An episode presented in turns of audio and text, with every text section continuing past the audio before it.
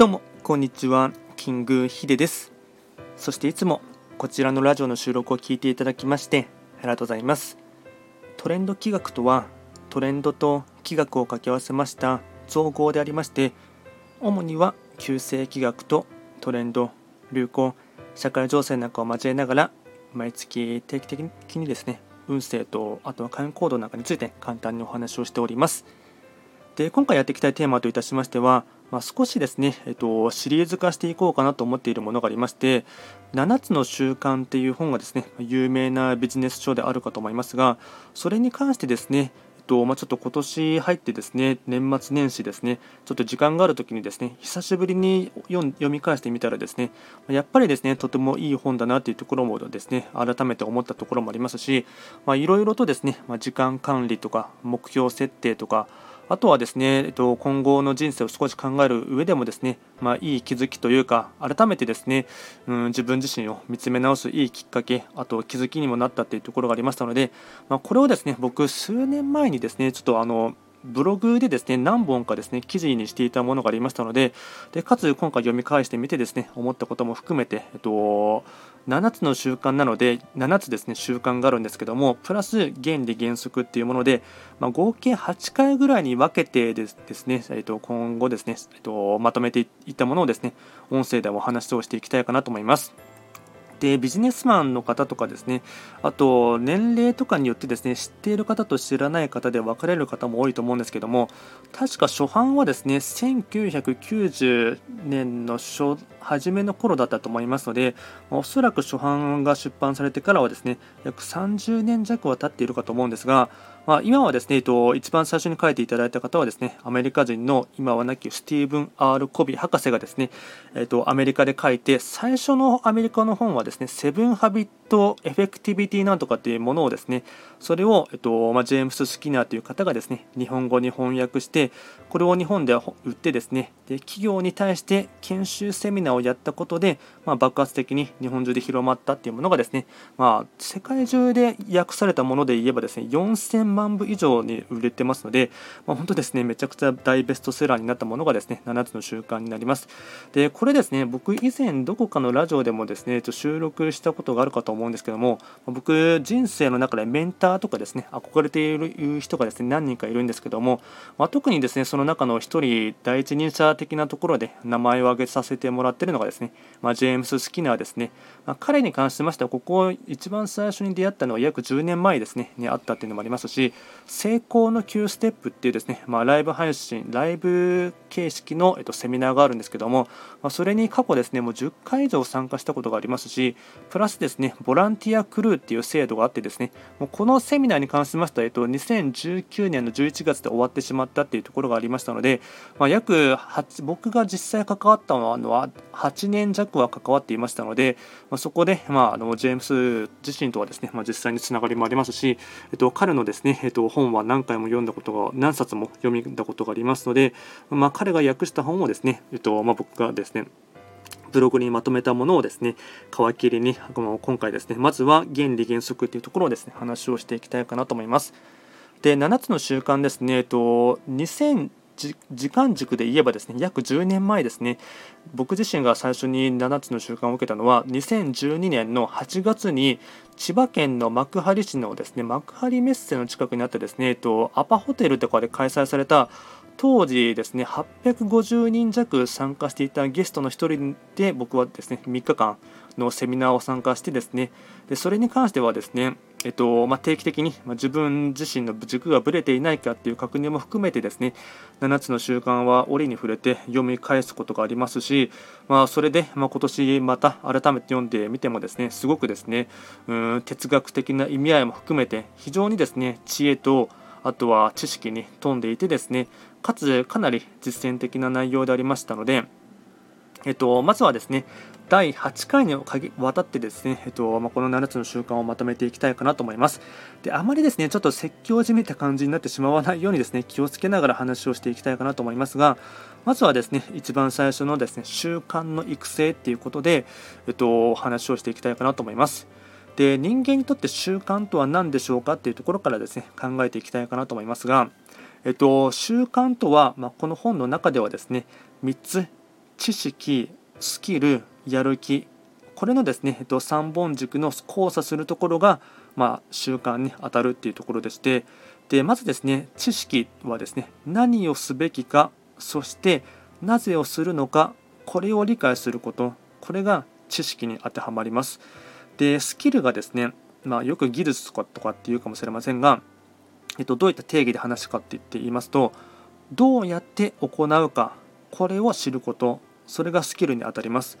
でやる気？やる気はですね実行したいと思う動機づけ。これがですねやる気にあたりまして。で大切なことは、まあ、今の自分にとっていい習慣と悪い習慣。それがそれぞれですね何なのかっていうことを現状把握をすることがとても大事な部分になりまして。でここで一つですねスティーブン博士のですね、えっと、言葉をですね紹介したいかなと引用して紹介したいかなと思いますが私たちはまず他人の目からは見ることができない。自分の人格を育てることに力を注ぐ必要がありこれが大木を支え続ける根の部分にあたる。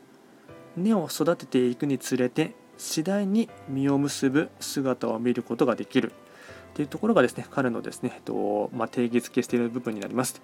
で次に大事な概念がですねパラダイムっていう言葉もですねまあ本当によくですね本の中では出てきまして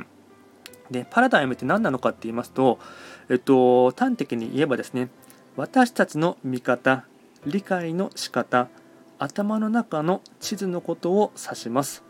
で人それぞれですね生い立ちとか育った環境とかあとは今までのですね経験値そういったものがですねいろいろと条件付けられているかと思いますがでこのパラダイムがですね、えっとまあ、博士のですね言葉を引用しますと私たちは世界をあるがままに見ているのではなく自分のあるがままに世界を見ている。なので要はですね自分の経験軸を通したフィルターがですねどうしてもかかってしまいますので自分のですねえっとまあ眼鏡色眼鏡でですね見てしまうことがあるっていうところがあってですねでここで一つですね演習を紹介したいかなと思いますがまあ、このパラダイムを考える上でですね考えてほしいかなと思うところがあります。でまずですね、えっと、2つお伝えしたいかなと思うんですが今まで行ったことのない外国に旅行をした時に何か不思議に感じたこととかあとはカルチャーショックはありませんでしたか？2つ目。その国の人々の生活はあなたが想像していた通りのものでしたか？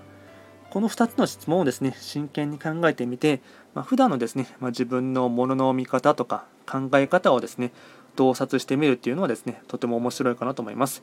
でよく聞く言葉ではありますが、まあ、日本の常識は世界の非常識。世界の常識は日本の非常識。これからですねとてもですね、まあ、頭の片隅にはですね置いておいてほしいかなと思います。でパラダイム転換っていうものがありましてまあ、人はそれぞれですね、まあ、学習とかあと経験値によってですね現在の自分があるかと思いますし、まあ、誰もですね今は自分のと全く同じですね知識経験を持っていませんので、まあ、全く同じパラダイムをですね共有している人はですねいませんよね。まあ、これは家族もそうだと思いますし、まあ、近しい兄弟姉妹の方でもでもですね、まあ、全く違う考え方があるかなと思います。でここでもですね一つ演習を紹介したいかなと思いますがえっと、今までの人生でパラダイム転換を経験した時や出来事を思い出してほしいんですね。まあ、例えば役割が変わったとかあとは劇的なですね事件が起きたとか新しい情報を得たとかあとは仕事されている方でしたら転勤とか転校引っ越しそういったものはですね一つものの見方がですね大きく変わる転換期かなと思います。でですね、まあ、例えばこんな質問ですね。その出来事や状況はどんなことがありましたか？そのパラダイム転換によって学んだことは何ですか？その体験や経験はあなたの行動にどのような影響を与えましたか？どのようなことがパラダイム転換を起こしやすくしますか？原則が世界を支配する。原則っていう言葉もですねとてもこの本の中では出てきましてで原則は自明的であり普遍的に私たちの世界に作用するものである。私たちのパラダイムを原則に合わせることで優れた結果を手にすることができます。7つの習慣の原則を理解することにより力づけられ可能性が無限に広がる。自然の法則基礎的な真理、まあ、原則はですね、まあ、いくつかですね定義づけされているものがありましてまずは万国共通普遍的なものである。質の高い結果を生み出すのが原則。私たちの外にある概念。私たちが理解しなくても受け入れてなくても必ず作用する。自明的であり理解すれば私たちに大きな力を与えてくれる、まあ、ある意味ですね、まあ、地球で生きている上ではですねあのまあ、リンゴがですね、ま、重力の法則みたいな感じでかつ感染の法則もう逆らいようがないものが原則になります。でここでですね一つセシル・ビー・デミルさんのですね、えっと、話をですね引用していきたいかなと思いますが神の立法原則を破ることはできない。それを破ろうとすれば自分自身が破れるだけだ。という言葉をですねお伝えしたいかなと思います。あと PPC バランス効果性の原則っていうものですね、まあ、効果性とか PPC バランスって話もですねよく出てきまして仕事や生活において効果的な人生を送るために必要なことは何かというところをですね一つ紹介していきたいかなと思いますが効果性とは望む結果 P 目標達成を生み出しながらその結果を繰り返し生み出す資源と能力 PC 目標達成能力を維持し増強させることである。これを PPC バランスと言います。で目標達成能力。これをですね PC というんですが、えっと、英語がですねプロダクションキャパキャパビリティですね。これが望む結果を生み出す資源と能力ガチョウに例えられています。で目標達成。これが P にあたりましてプロダクションですね。望む結果黄金の卵。まあ、ガチョウと黄金の卵っていうところでですね、えっとまあ、一つ例え話みたいな感じで7つの習慣では与えられますがで一つですねここでも演習がありましてあなたは仕事においてどんな結果を出すことを求められていますか？欲しい結果は何？次に望む結果を出すためにどのような資源と能力がありますか？達成するための資源は何？で続いて考えてほしいことがですねこれらの資源と能力を維持し増強するためにあなたはどんな活動や努力をしていますか？続いてあなたの PPC バランスは取れていますか？もし取れていないとすれば PC を高める活動はどんなものがありますか？これをですね PPC バランスということでして、まあ、得たい結果とか目標を達成するためにですね必要な能力っていうものをですね考えていただく一つのきっかけにしていただければなと思います。でここまでをですねまとめていきますと7つの習慣は効果性の習慣になります。で真の効果性は普遍の原則に基づき自然の摂理に調和したものハーモニーって言われてるんですね。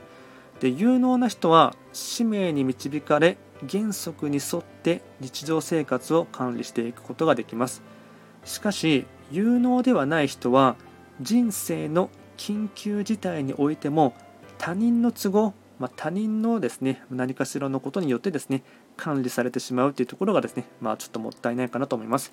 でこの3日間のですね7つの習慣のセミナーでも、まあ、ジェームスはですねこの基礎原則の部分にですねとても時間を使っていてですね3日間のうち丸々1日はですねこれに時間を使っていたかなというところをですね思いっていましたしなので、まあ、要はですねやっぱりですね一番最初の幹の部分というか根っこの部分はですね、まあ、とてもま大事な原則だと思いますし、まあ、とても丁寧にですね解説していたというところですねやはり何事もですね基本とか基礎っていうところはですね、まとても重要なのかなと思います。でここがですね、最初の原理原則の部分になりまして、次のチャプターの方ではですね、早速第1の習慣ですね、主体性を発揮するっていうところはですね、話をしていきたいかなと思いますので、まあ、この合計8つのですね、シリーズ、まあ、少し長くなってしまうかもしれませんが、聞いていただければなと思います。ではですね、今回も最後まで聞いていただきまして、ありがとうございました。